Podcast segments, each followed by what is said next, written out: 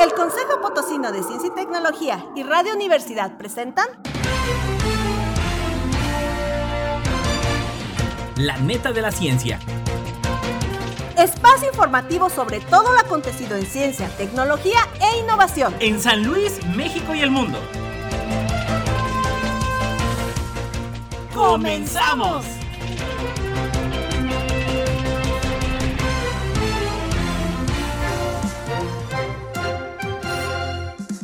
¿Qué tal? ¿Cómo le va? Muy, muy buenos días. Encantado de saludarle desde Radio Universidad. Saludando a Lalo Carrillo, a Amanda Contreras. Y bueno, pues el día de hoy, ya lo sabe, a través del 88.5 de FM y del 1190 de AM, saludamos a todos los que nos están escuchando desde los distintos puntos de San Luis Potosí, a través del globo, a través de internet. Y ya lo sabe, todas las emisiones de La Neta de la Ciencia en Spotify. Y recuerde el Coposit siempre a través de redes sociales, en Twitter, Instagram, YouTube y Facebook en arroba Coposit. Vámonos sin más con los titulares. Titulares.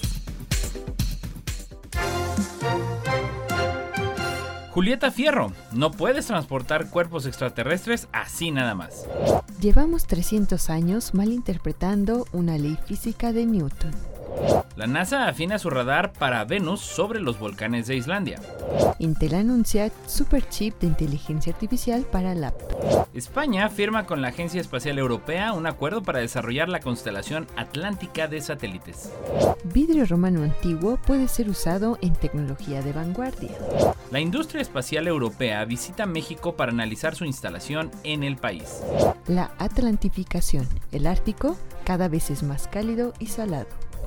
Los tripulantes de Artemis II visitaron en Alemania la sala de montaje del módulo de servicio europeo.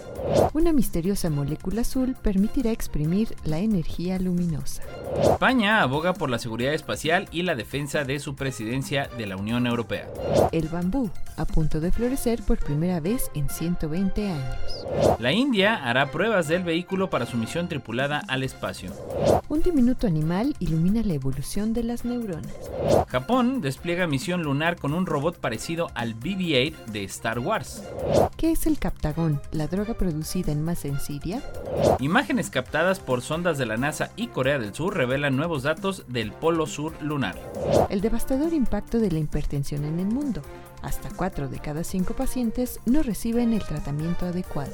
Lanza NASA aplicación Sun Sketcher para observadores del eclipse.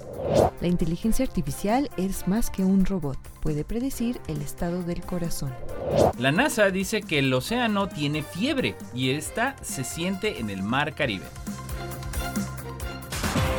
Noticias internacionales. Julieta Fierro dice, no puedes transportar cuerpos extraterrestres así nada más, por crónica. Ok, sí, hagamos de cuenta que por alguna razón los inverosímiles extraterrestres del Perú de Jaime Maussan fuesen algo así como verdaderos, aunque traerlo desde el país andino hasta México así nomás no debería ser tan fácil. ¿Acaso el tráfico interplanetario, quizá intergaláctico, de cuerpos alienígenas es tan sencillo entre las fronteras y las aduanas terrestres? ¿Acaso quienes han manipulado esos cuerpos no temen infectarse con un patógeno como incluso los astronautas que pisaron la Luna verificaron no traer consigo un polizón? Si fuera el caso, ¿por qué no haber invitado al embajador o incluso a la presidenta del Perú a una ceremonia? Habría sido una gran oportunidad para limar asperezas diplomáticas. Julieta Fierro pone en la mesa estas preguntas, que además de poner de relieve cuestiones científicas, hacen más práctico usar la lógica en lo ocurrido en el Congreso de la Unión en días pasados cuando Jaime Maussan aprovechó la oportunidad para revivir una historia que parecía saldada e incluso olvidada y que involucró tramposamente estudios de datación realizados por el Instituto de Física de la UNAM. Pensemos, ejemplificó, que no el penacho de que nos trajéramos el penacho de Moctezuma de regreso a México. Para ello se necesitaría un permiso de Austria y al ingresar a nuestro territorio debería pasar por la aduana. Ya al presentar el penacho, lo menos que haríamos sería invitar al embajador para darle las gracias.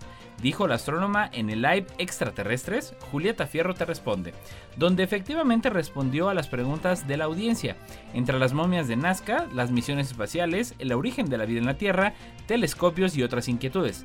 Adicionalmente, andar transportando alienígenas muertos como si nada no sería una muestra ante su especie de que en la Tierra hay vida inteligente. Fierro explica por qué.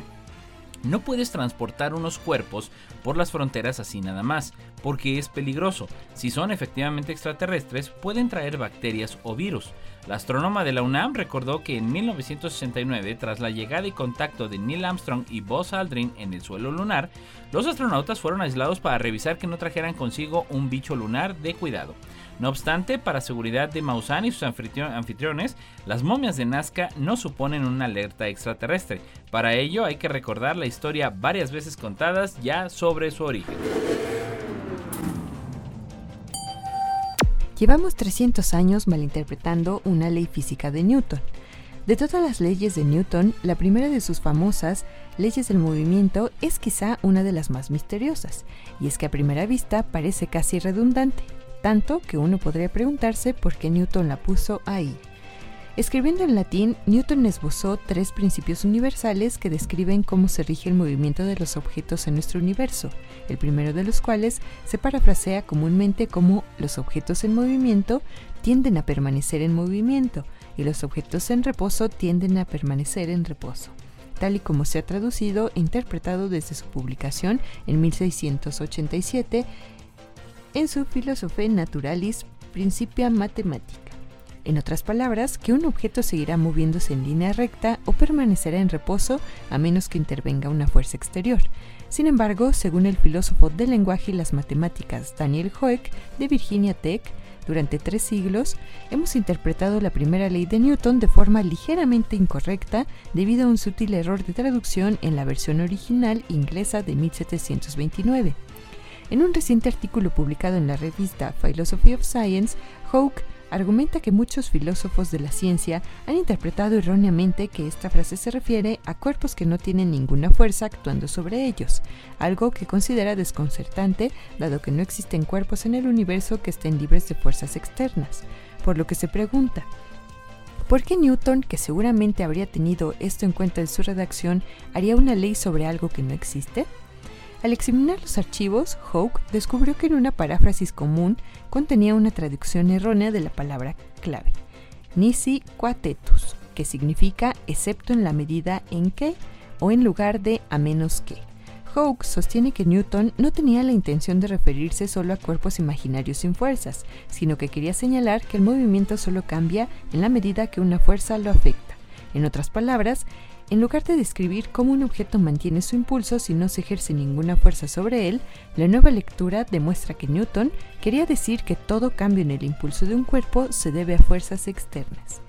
Si bien esta reinterpretación puede parecer una cuestión semántica o académica y que no ha cambiado ni cambiará la física, Hawke argumenta que arroja luz sobre lo que Newton realmente pensaba. Además, algunos expertos señalan que esta reinterpretación podría ser importante porque Einstein se basó en las leyes de Newton y las interpretaciones erróneas de la primera ley se ha utilizado para argumentar desacuerdos filosóficos fundamentales entre las teorías de Einstein y Newton. La NASA afina su radar para Venus sobre los volcanes de Islandia por Europa Press. Miembros del equipo científico internacional de la futura misión Veritas de la NASA han viajado a Islandia para utilizar la isla volcánica como sustituto o análogo de Venus. En concreto, el equipo se ha dedicado para probar tecnologías de radar que ayudarán a descubrir la verdad sobre el terreno del hoy inhóspito planeta gemelo de la Tierra, informa la NASA. Con su aplastante presión atmosférica, nubes de ácido sulfúrico y abrasadora temperatura superficial, Venus es un lugar especialmente desafiante para estudiar, pero los científicos saben que observar su superficie puede proporcionar información clave sobre la habitabilidad y evolución de planetas rocosos como el nuestro. Para obtener una perspectiva global de Venus mientras se mantiene muy por encima de su atmósfera infernal, la misión Venus Emissivity Radio Science Insert Topografía y Espectroscopía, perdón usted, de la NASA está programada para lanzarse dentro de una década para estudiar la superficie del planeta desde la órbita, descubriendo pistas sobre la naturaleza de su interior. La misión Veritas se basará en un radar de apertura sintética de última generación para crear mapas globales en 3D y un espectrómetro de infrarrojo cercano para distinguir entre los principales tipos de rocas en la superficie de Venus. Pero para comprender mejor lo que se verá, el radar de la nave espacial en el planeta, el equipo científico de Veritas necesitaría comparar las observaciones de radar del terreno de Islandia desde el aire con las mediciones tomadas en la Tierra.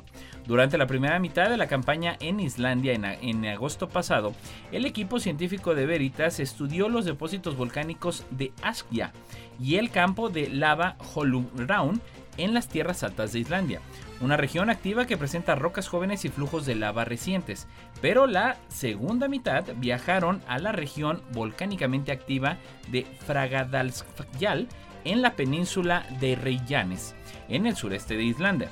Los paisajes áridos y rocosos de ambos se asemejan a la superficie de Venus, que se cree rejuvenecida por el vulcanismo activo. Al observar la superficie en ambas bandas en Islandia, el equipo científico perfeccionará los algoritmos informáticos que ayudarán a Veritas a identificar los cambios en la superficie de Venus que han ocurrido desde la misión de Magallanes. La detección de cambios en los últimos 40 años le permitirá identificar regiones clave de actividad geológica como volcanes activos en Venus. Intel anuncia superchip de inteligencia artificial para laptops. El fabricante Intel anunció el martes pasado que lanzará un nuevo superchip capaz de ejecutar modelos de inteligencia artificial generativa en una computadora portátil en lugar de tener que acceder a los centros de datos en la nube para obtener potencia informática. La capacidad del microprocesador que Intel planea mostrar durante una conferencia de desarrolladores de software celebrada en el Silicon Valley podría permitir a las empresas y consumidores probar tecnologías de estilo ChatGPT sin enviar datos confidenciales desde su propia computadora.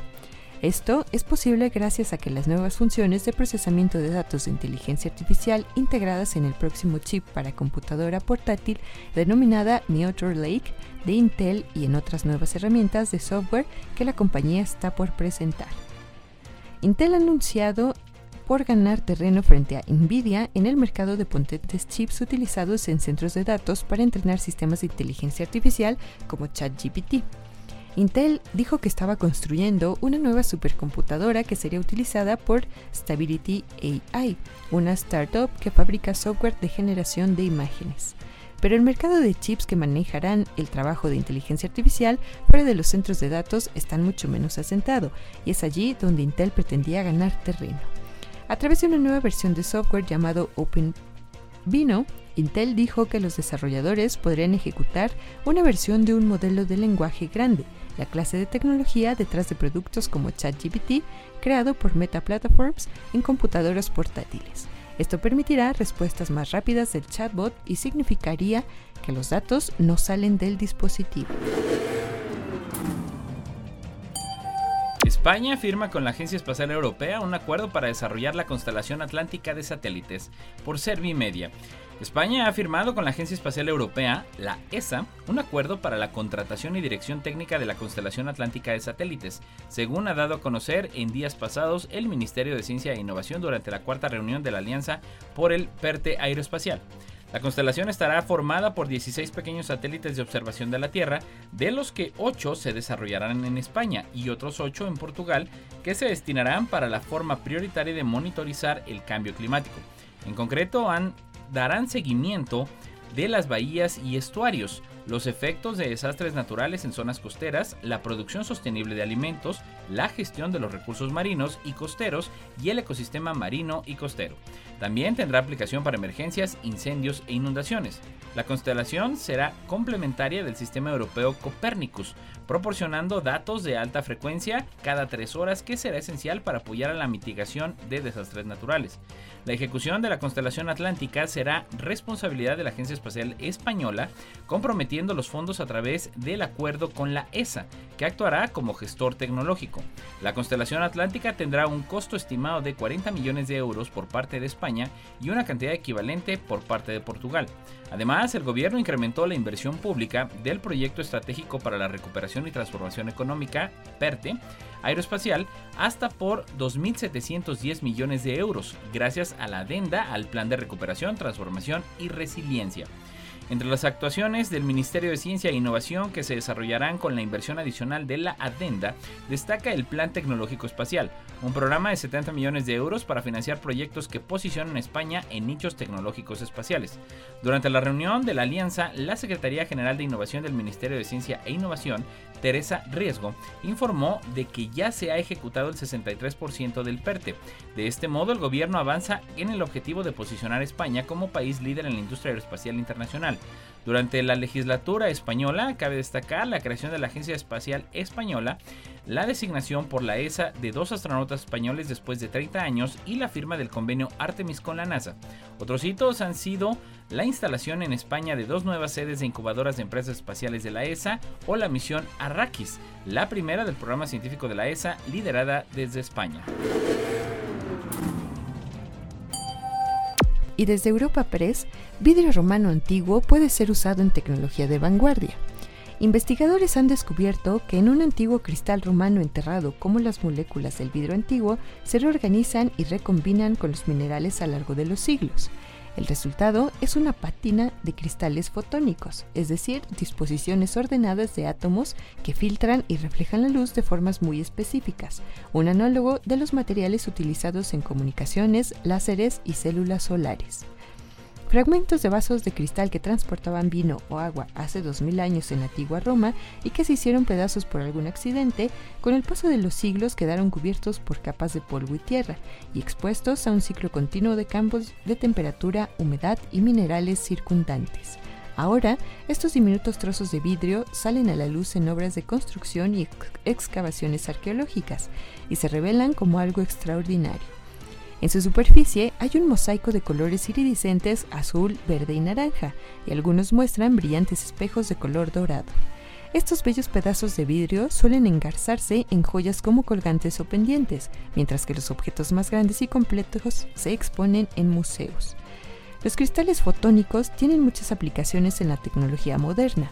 Por ejemplo, pueden utilizarse para crear guías de ondas, conmutadores ópticos y otros dispositivos para comunicaciones ópticas muy rápidas en ordenadores y a través de Internet, como pueden diseñarse para bloquear determinadas longitudes de onda de la luz y dejar pasar otras, se utilizan en filtros, láseres, espejos y dispositivos antirreflectantes.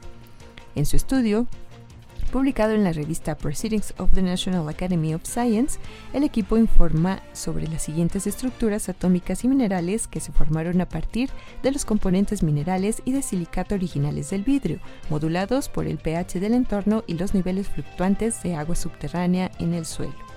Este proyecto comenzó por casualidades durante una visita al Centro de Tecnología del Patrimonio Cultural del Instituto Italiano de Tecnología.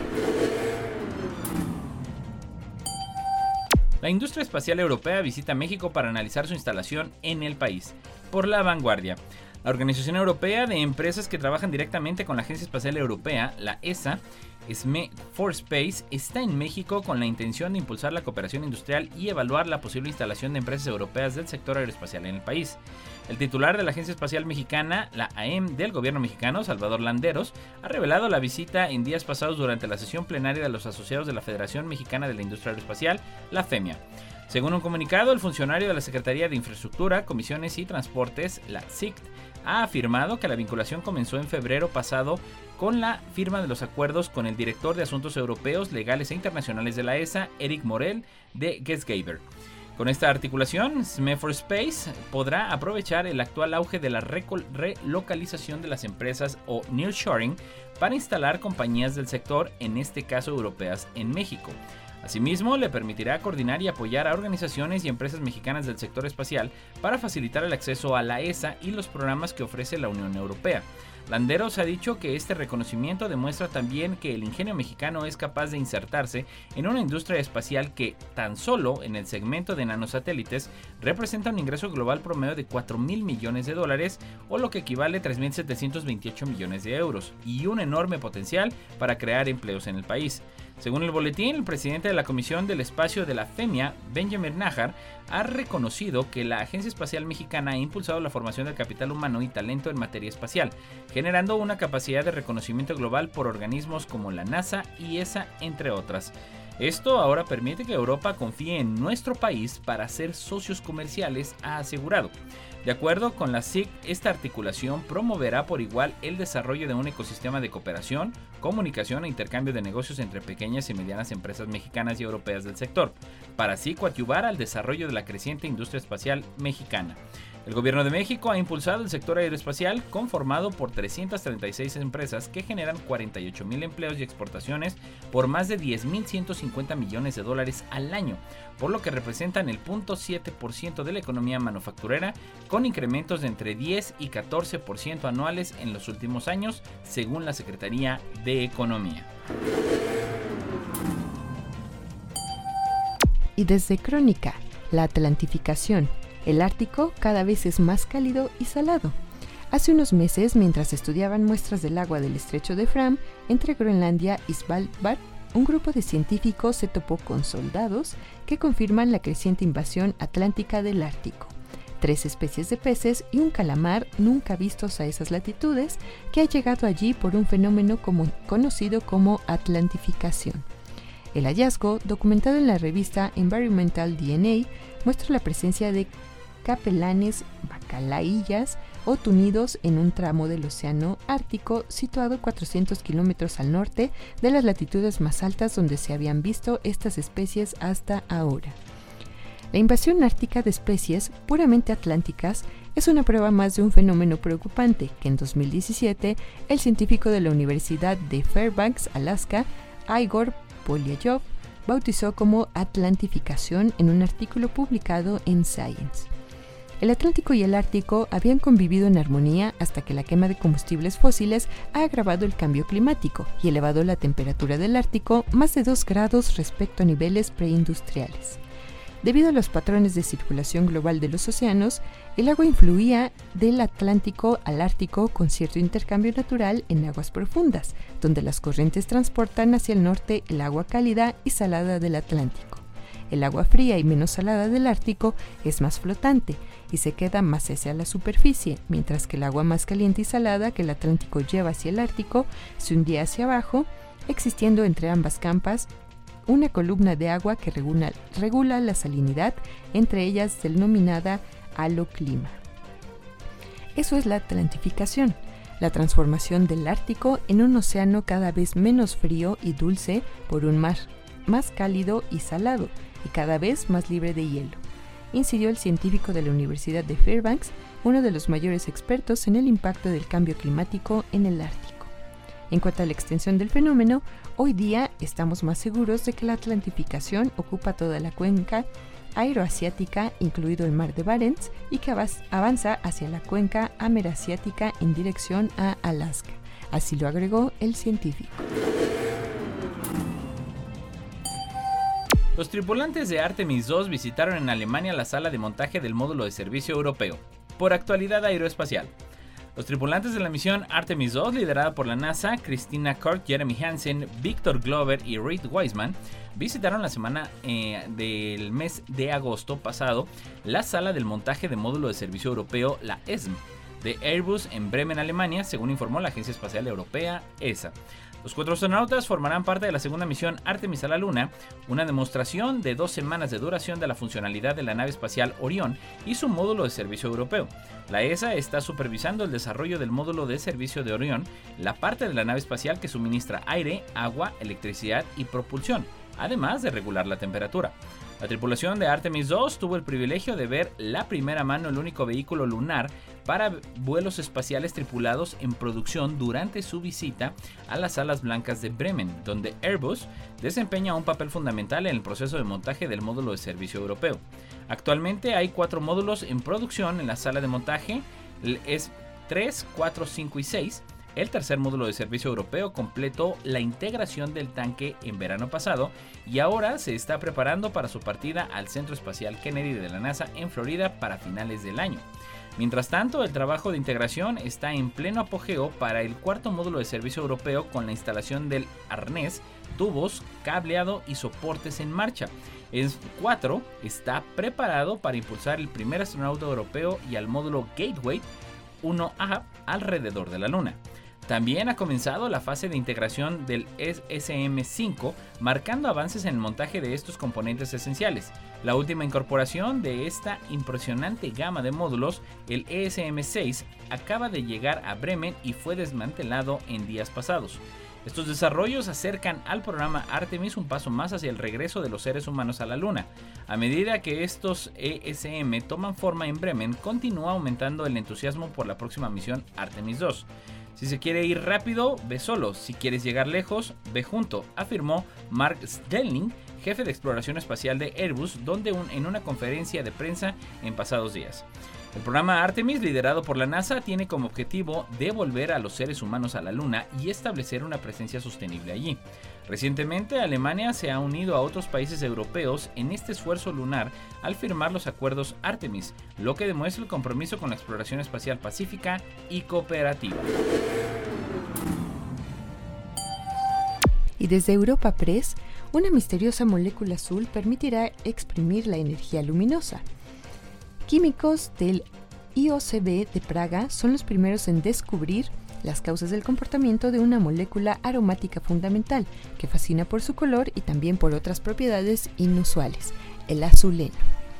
Consideran que su avance influirá en los fundamentos de la química orgánica en los próximos años y en la práctica ayudará a aprovechar el máximo potencial de la energía luminosa capturada. Su artículo apareció en el Journal of the American Chemistry Society. El azuleno ha despertado la curiosidad de los químicos durante muchos años. La pregunta de por qué es azul, a pesar de que no hay ninguna razón obvia para ellos, fue respondida hace casi 50 años por un científico de importancia mundial, que casualmente tenía estrechos vínculos con el Instituto de Química Orgánica y Bioquímica, el profesor Joseph Mitch. Ahora, el doctor Thomas Lanina sigue sus pasos para ofrecer a sus colegas en el campo la solución a otro enigma, él y sus colegas han descrito de manera convincente por qué la diminuta molécula de azuleno viola la denominada regla universal de Kasha. Esta regla explica cómo las moléculas emiten luz al pasar a varios estados excitados.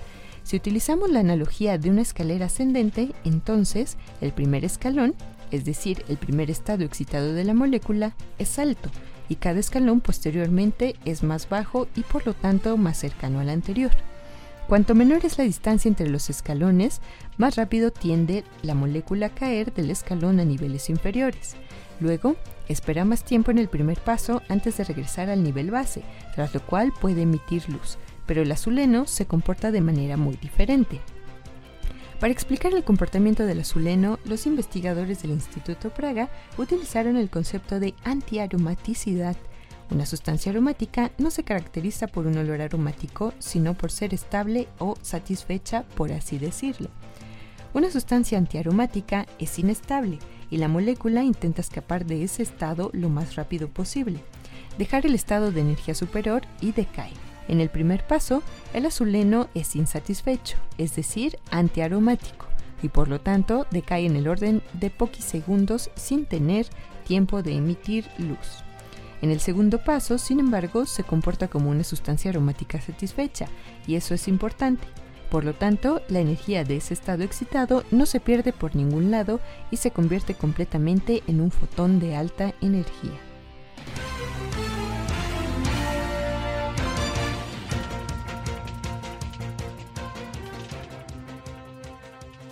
No importa en qué parte del mundo estés, recuerda sintonizarnos en la web radio y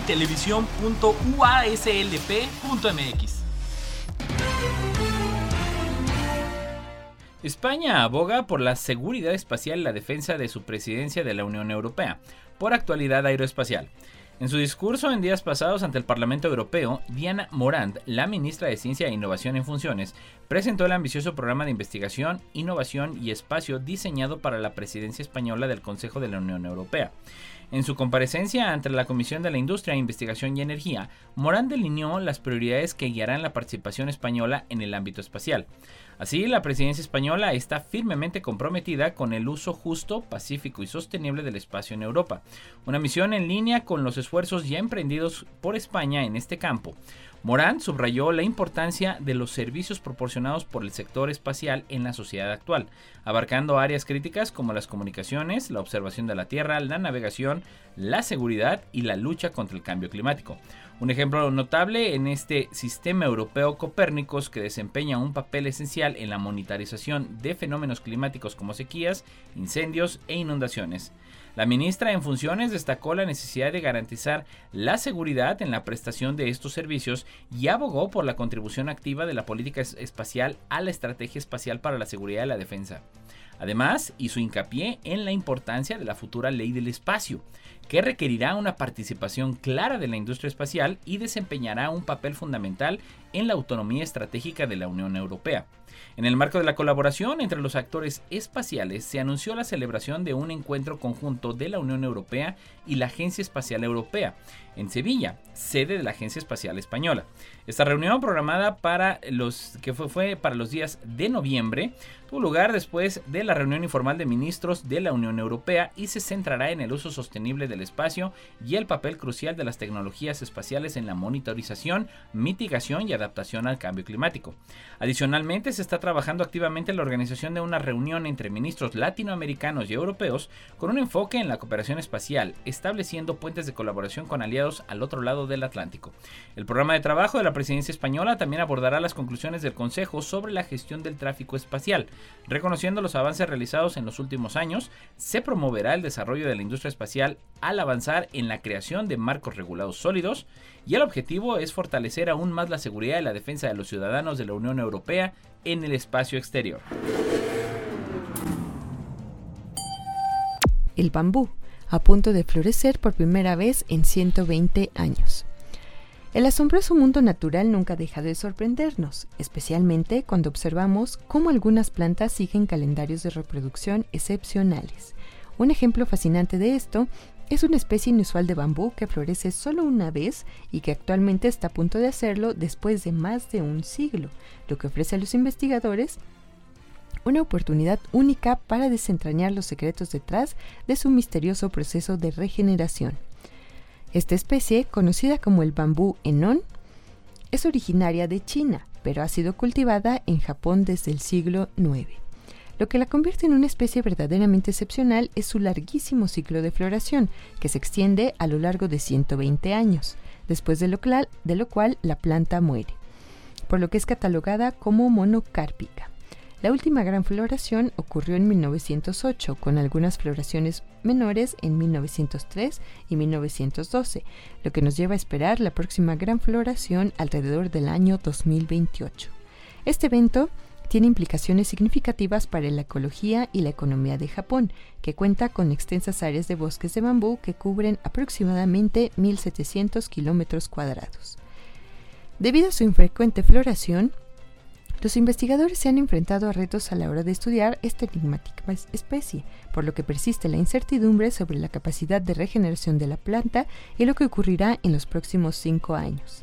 Y es que todo parece apuntar que la mayoría de las flores de bambú de esta especie no producen semillas viables, de ahí las serias dudas sobre su supervivencia a largo plazo y la preocupación de que los densos campos de bambú puedan ser difíciles de regenerar y que pueden desaparecer siendo reemplazados por praderas.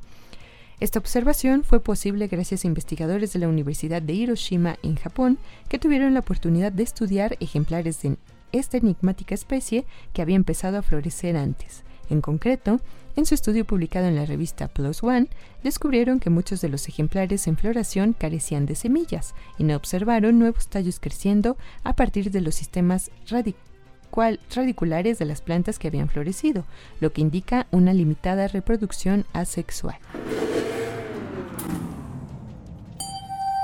La India hará pruebas del vehículo para su misión tripulada al espacio, por la vanguardia.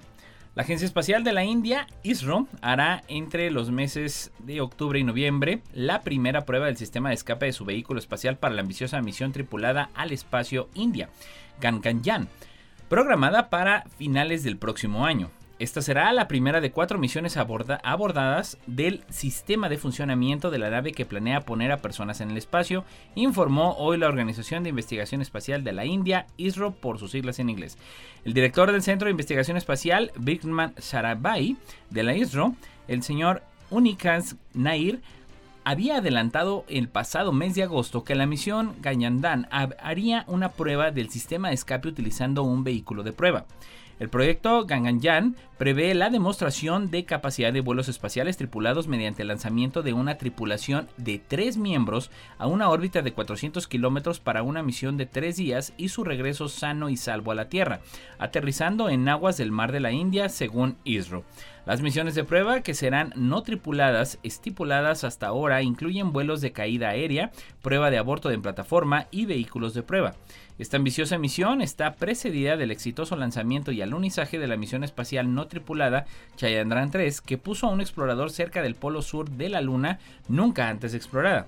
Con esto, la India se convirtió en el cuarto país en lograr un alunizaje controlado en la superficie lunar, algo que hasta ahora solo había logrado China, Estados Unidos y la antigua Unión Soviética. Y desde Europa Press, un diminuto animal ilumina la evolución de las neuronas.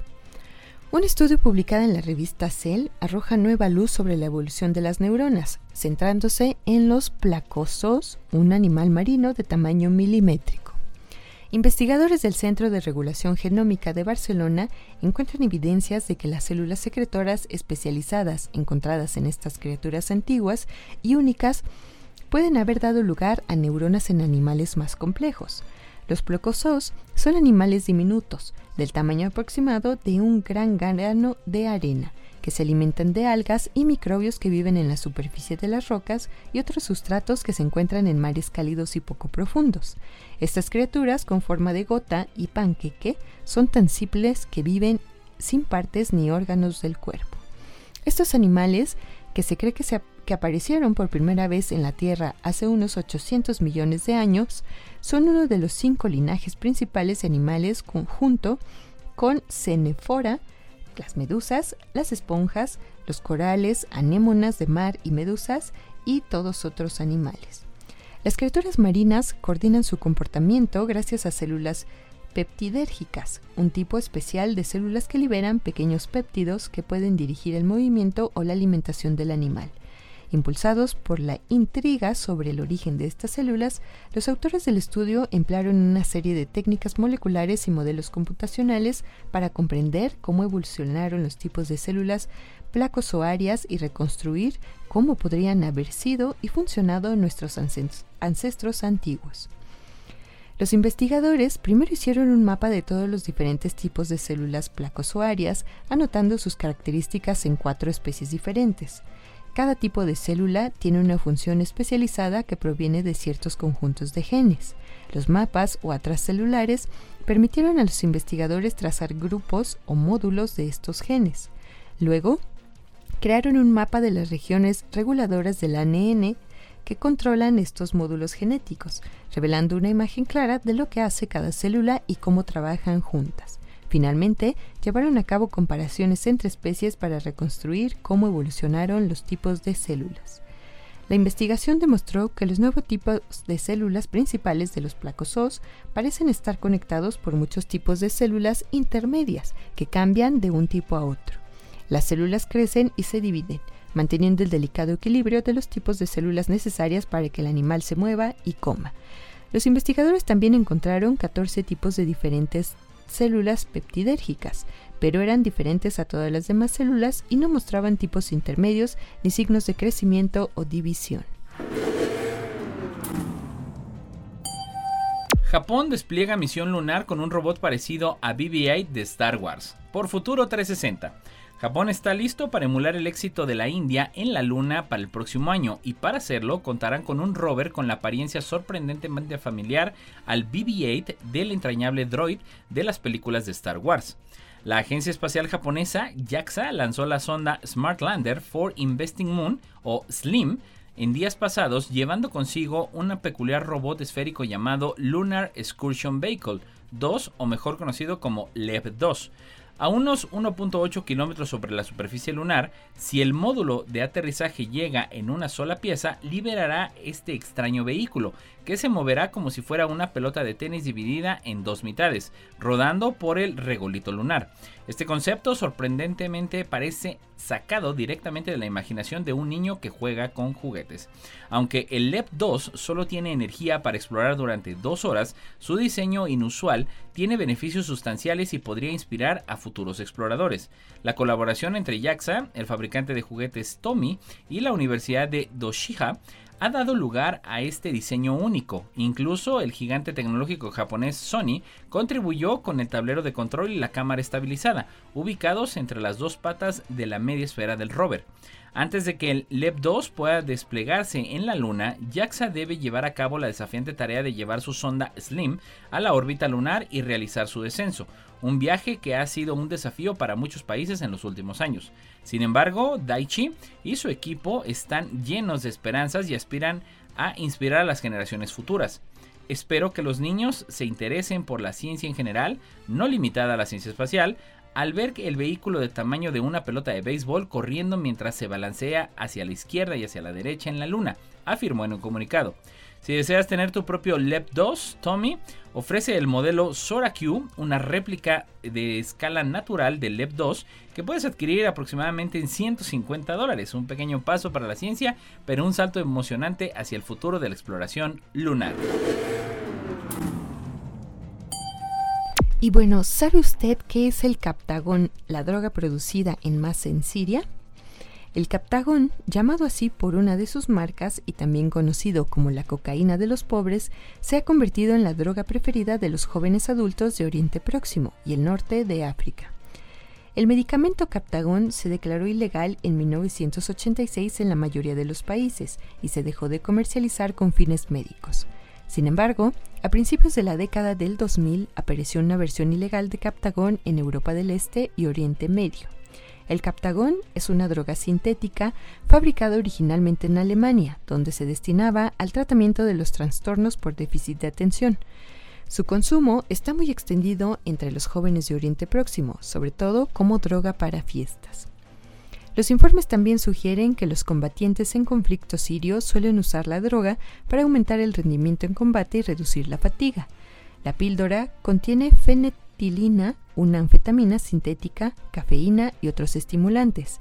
El organismo metaboliza la fenetilina en dos moléculas, anfetamina y teofilina, ambas estimulantes. Sus efectos sobre el sistema nervioso son similares a los de la anfetamina, como psicoestimulante, el captagón puede inducir euforia, aumento de la vigilia y del rendimiento físico y mental.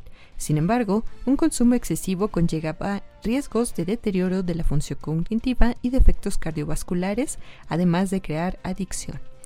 Un problema importante es que algunas de las pastillas que se producen en laboratorios ilícitos contienen grandes cantidades de fenetilina. La composición del captagón actual puede variar enormemente y la falta de conocimiento aumenta el riesgo de que contengan sustancias químicas tóxicas.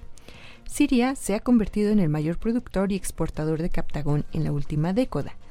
Las dimensiones de su producción y comercio le han valido la fama de narcoestado de Oriente Próximo.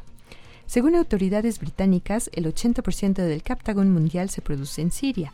La popularidad del captagón se disparó en Siria tras las protestas de la primavera árabe de 2011.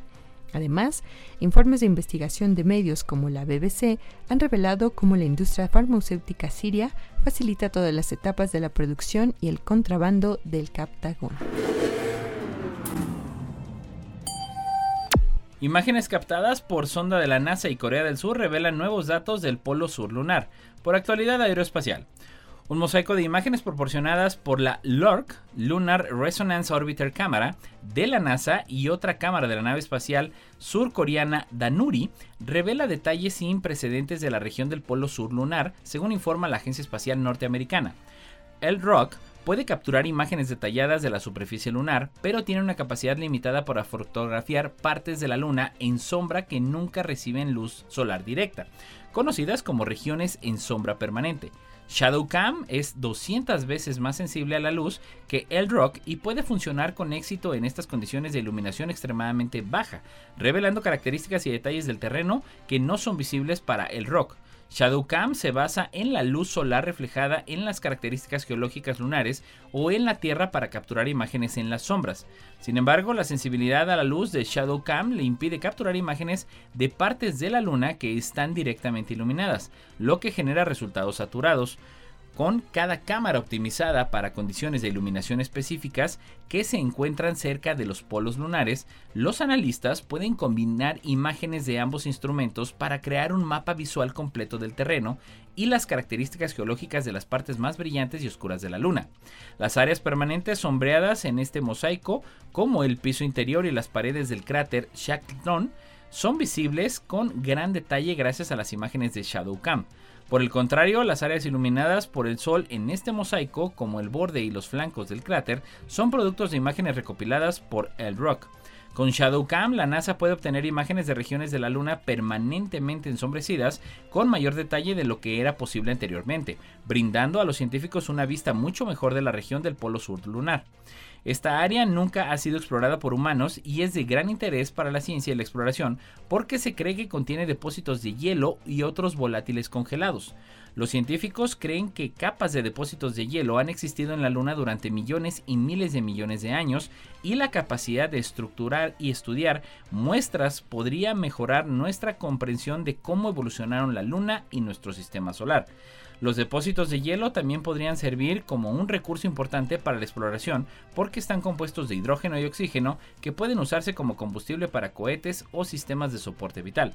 Un mapa más completo del área de la región del Polo Sur lunar es valioso para futuros esfuerzos de exploración de la superficie, como las misiones Viper y Artemis que devolverán a los seres humanos a la superficie lunar y establecerán una presencia a largo plazo en la Luna. Y desde Europa Press, el devastador impacto de la hipertensión en el mundo. Hasta 4 de cada 5 pacientes no reciben el tratamiento adecuado. La Organización Mundial de la Salud ha advertido que hasta 4 de cada 5 personas con hipertensión en el mundo no reciben un tratamiento adecuado, según se desprende de su informe mundial de la OMS sobre la hipertensión, la carrera contra un asesino silencioso que se ha publicado en el marco de la 78 reunión de la Asamblea General de las Naciones Unidas. La hipertensión afecta a uno de cada tres adultos en todo el mundo, si bien casi la mitad de los pacientes desconocen actualmente que la padecen. Además, más de tres cuartas partes de los pacientes viven en países de renta baja y media, según este informe. Precisamente, en estos lugares, casi la mitad de las muertes relacionadas con la hipertensión se producen en personas en edad laboral menores de 70 años. En palabras del director general de la Organización Mundial de la Salud, Tedros Adhanom Jesús, la hipertensión puede controlarse eficazmente con regímenes de medicación sencillos y de bajo coste. Sin embargo, solo una de cada cinco personas con hipertensión la tiene controlada. Esta enfermedad común y mortal provoca derrames cerebrales, infarto de miocardio, insuficiencia cardíaca, daño renal y muchos otros problemas de salud. Según la OMS, si los países consiguen ampliar la cobertura de la enfermedad, podrían evitarse hasta 76 millones de muertes entre 2023 y 2050. El número de personas con hipertensión, es decir, la presión arterial o igual arterial igual o superior a 140 sobre 90 o que toman medicación para la hipertensión se duplicó entre 1990 y 2019, pasando de 650 millones a 1.300 millones. La edad avanzada y la genética pueden aumentar el riesgo de padecer hipertensión arterial, pero los factores de riesgo modificables como una dieta rica en sal, la falta de actividad física y el consumo excesivo de alcohol también pueden aumentar el riesgo de hipertensión. Los cambios en el estilo de vida, como seguir una dieta más sana, dejar el tabaco y ser más activo, pueden ayudar a reducir la tensión arterial. Algunas personas pueden necesitar medicamentos que controlen la hipertensión y prevenir las complicaciones asociadas. Lanza NASA aplicación Sun Sketcher para observadores del eclipse por A21. La NASA dio a conocer una nueva aplicación llamada SunSketcher 2024 financiada por la Agencia Espacial, que permitirá a los observadores que se encuentran en la trayectoria de la totalidad del eclipse solar de abril del próximo año contribuir a la investigación sobre el Sol. Esta aplicación gratuita permitirá a los ciudadanos científicos capturar imágenes del Sol justo antes y después del eclipse, lo que ayudará a registrar las imágenes de un anillo brillante y fragmentando de luz conocido como cuentas de Bailey. El objetivo es que millones de personas en la trayectoria del eclipse utilicen la aplicación para obtener fotos del Sol durante el fenómeno. Sun Sketcher 2024 es desarrollado por un equipo de estudiantes y profesores de la Western Kentucky University y es uno de los cinco proyectos financiados por la NASA para recopilar datos científicos del próximo eclipse solar total. La aplicación utilizará las coordenadas GPS de los teléfonos inteligentes para rastrear con precisión cuándo comenzará y terminará localmente el fenómeno de las cuentas de Bailey a lo largo del camino de la totalidad que abarca 12 estados de eh, la Unión Americana y finalmente todas las observaciones se combinarán en una mega película de una hora de duración para comprender mejor la forma del Sol utilizando la Luna como referencia y revelar cuánto se desvía el Sol de ser una esfera perfecta. Además de Sean Shaker 2024, la NASA financió otros proyectos de ciencia ciudadana, incluyendo un experimento para estudiar la estructura de viento solar y la corona solar, que desconcertaron a los científicos durante mucho tiempo debido a su temperatura significativamente más alta que la superficie del Sol. También se planea una megapelícula para grabar la capa cromosférica bajo la corona solar durante el eclipse de 2024.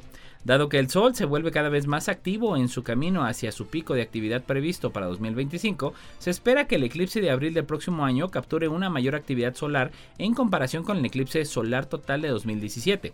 La colaboración de observadores ciudadanos será crucial para avanzar en la comprensión del astro rey y su comportamiento. Y desde Europa Press, la inteligencia artificial es más que un robot, puede predecir el estado del corazón. La inteligencia artificial puede sonar como un frío sistema robótico, pero los científicos de la Universidad Metropolitana de Osaka han demostrado que se puede brindar un apoyo conmovedor o más concretamente una advertencia al corazón al clasificar las funciones cardíacas y señalar la enfermedad cardíaca valvular con una precisión sin precedentes. Este nuevo descubrimiento publicado en The Lancet Digital Health demuestra un progreso continuo en la fusión de los campos de la medicina y la tecnología para mejorar la atención al paciente. Y desde Europa Press, la inteligencia artificial es más que un robot, puede predecir el estado del corazón. La inteligencia artificial puede sonar como un frío en sistema robótico, pero los científicos de la Universidad Metropolitana de Osaka han demostrado que puede brindar un apoyo conmovedor, o más concretamente, una advertencia al corazón al clasificar las funciones cardíacas y señalar la enfermedad cardíaca valvular con una precisión sin precedentes. Este nuevo descubrimiento, publicado en The Lancet Digital Health, demuestra un progreso continuo en la función de los campos de la medicina y la tecnología para mejorar la atención al paciente. La enfermedad cardíaca valvular, una de las causas de la insuficiencia cardíaca, a menudo se diagnostica mediante ecocardiografía. Sin embargo, esta técnica requiere habilidades especializadas, por lo que existe una escasez correspondiente de técnicos calificados. Mientras tanto, la radiografía de tórax es una de las pruebas más comunes para identificar enfermedades, principalmente de los pulmones. Aunque el corazón también es visible en las radiografías de tórax, hasta ahora se sabía poco sobre la capacidad de las radiografías de tórax para detectar la función o enfermedad cardíaca. Las radiografías de tórax se realizan en muchos hospitales y se requiere muy poco tiempo para realizarlas, lo que las hace muy accesibles y reproducibles. En consecuencia, el equipo de investigación dirigido por el Dr. Daiju Ueda del Departamento de Diagnóstico y Radiología Intervencionalista de la Facultad de Medicina de la Universidad Metropolitana de Osaka ha desarrollado con éxito un modelo que utiliza inteligencia artificial para clasificar con precisión las funciones cardíacas y las enfermedades cardíacas valvulares a partir de radiografías de tórax. Dado que la inteligencia artificial entrenada en un solo conjunto de datos enfrenta un sesgo potencial, lo que lleva a una baja precisión, el equipo apuntó a datos multiinstitucionales. En consecuencia, se recopilaron un total de 22.551 radiografías de tórax asociadas con 22.551 ecocardiogramas de 16.946 pacientes en cuatro centros entre 2013 y 2021 con las radiografías de tórax configuradas como datos de entrada y los ecocardiogramas como datos de salida, el modelo de inteligencia artificial se entrenó para aprender características que conectan ambos conjuntos de datos. La NASA dice que el océano tiene fiebre y esta se siente en el Mar Caribe, por CNN en español. Las altas temperaturas que vienen registrándose desde hace algunos meses en diferentes países se sienten también en los océanos. La NASA publicó en su página web un artículo titulado El océano tiene fiebre, que explica que en marzo y abril los promedios de las temperaturas de las superficies del mar habían superado los niveles más altos que se habían observado en el registro de datos clave manteniendo mantenido por la Administración Nacional Oceánica y Atmosférica de Estados Unidos, o mejor conocida como NOAA. Algunos científicos han explicado parte de lo que está ocurriendo en los mares. Tenemos un fenómeno de El Niño en desarrollo en el Pacífico y eso se suma al calentamiento global a largo plazo que durante un siglo ha estado empujando las temperaturas oceánicas constantemente hacia arriba en casi todas las partes, dijo Josh Willis, oceanógrafo del Laboratorio de Propulsión a Reacción, el JPL de la NASA. En el texto se menciona que en agosto se encontraron anomalías en la temperatura de la superficie lunar. Se destaca que algunas zonas de los mares del planeta estaban en temperaturas cálidas de más de 3 grados centígrados. Además, se mencionan cambios de temperatura en las aguas en el noreste del Océano Pacífico, cerca de Japón, y en el noreste, cerca de California y Oregon. De igual manera, se han registrado una calidez diferente en los océanos Índico, Ártico, que es el austral, y Antártico. En Puerto Rico, la isla no ha sido la excepción a la ola de calor mundial que se experimenta. Desde junio, el Servicio Nacional de Meteorología ha confirmado nuevos récords de temperatura con índices de calor de hasta 46.6 grados centígrados. Además, se comenzó a emitir advertencias de calor extremo y desde entonces no se han detenido. Según el Servicio Nacional de Meteorología, las temperaturas de las aguas que rodean la zona de Puerto Rico han cambiado y ya se notan algunas alteraciones. En el escrito El océano tiene fiebre, Gavin Schmidin, director del Instituto Goddard de Investigaciones Espaciales de la NASA, coincide en cómo el aumento en las temperaturas de los mares se está registrando en casi todas partes. Esa tendencia a largo plazo es casi totalmente atribuible al forzamiento climático causado por la actividad humana. Esto es, el hecho de que hemos puesto una cantidad tan grande de gases de efecto invernadero en la atmósfera desde los comienzos de la era industrial. Smith también coincide en que el aumento de calor de las aguas ya está afectando su ecosistema. Y eso es todo por el día de hoy. Muchísimas gracias a Lalo Carrillo en los controles. Ya lo sabe la neta de la ciencia. Cada jueves en punto de las 11 de la mañana. A través de radio, radio y televisión universitaria. Así como a través de las redes del Coposit. Hasta la próxima. Esto fue